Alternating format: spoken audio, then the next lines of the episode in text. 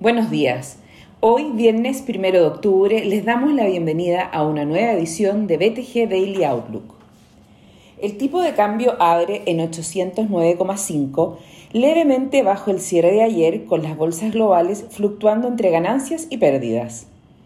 Las bolsas en Europa operan negativas después de pasar de pérdidas a leves avances y los futuros en Estados Unidos pierden fuerza tras publicarse el deflactor de PCE sobre lo esperado, medida de inflación seguida de cerca por la Fed. Por su parte, ayer los legisladores estadounidenses aprobaron extender el financiamiento del gobierno hasta diciembre, evitando así un corte de financiamiento antes del plazo límite en la medianoche de ayer. Sin embargo, todavía no se llega a un acuerdo para aumentar el techo de la deuda a 17 días para evitar un default. En Chile la actividad económica continúa recuperándose, expandiéndose 19,1% en agosto. El Eurostock 50 retrocede un 0,2% y en Estados Unidos los futuros anticipan una apertura al alza con el S&P 500 subiendo un 0,3% y el Nasdaq un 0,1%, después de cerrar ambos índices su peor mes desde marzo del 2020. Por su parte, en Asia las bolsas cerraron negativas, con el Nikkei retrocediendo un 2,3%, mientras que la bolsa de Hong Kong y el CSI 300 de China se encontraban cerradas por feriado.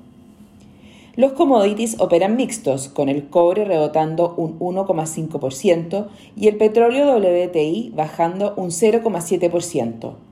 La moneda estadounidense, a través del dólar index, se debilita un 0,17% y el euro se fortalece un 0,2% respecto al dólar. Por su parte, la tasa del bono del Tesoro a 10 años se encuentra en en 1,49%, sin cambios en comparación a la jornada previa. Respecto a datos, en Estados Unidos el deflactor del PCE, medida de inflación seguida de cerca por la Fed, se mantuvo en 0,4% en agosto, sobre el 0,3% esperado. Por su parte, el ingreso personal de agosto aumentó 0,2% y el gasto persona un 0,8%. En Chile, la actividad económica de agosto se expandió un 1,1% respecto al mes previo y un 19,1% interanualmente, superando las expectativas de 0,5 y 16,5% respectivamente. En Europa, el IPC avanzó un 0,5% en septiembre, en línea con las expectativas y alcanzando un 3,4% en 12 meses, su mayor nivel en 13 años. Técnicos. El tipo de cambio opera en 804,5 con el dólar a nivel global fortaleciéndose, el cobre rebotando y las monedas emergentes mayormente positivas. En cuanto a los técnicos, la principal resistencia es 812.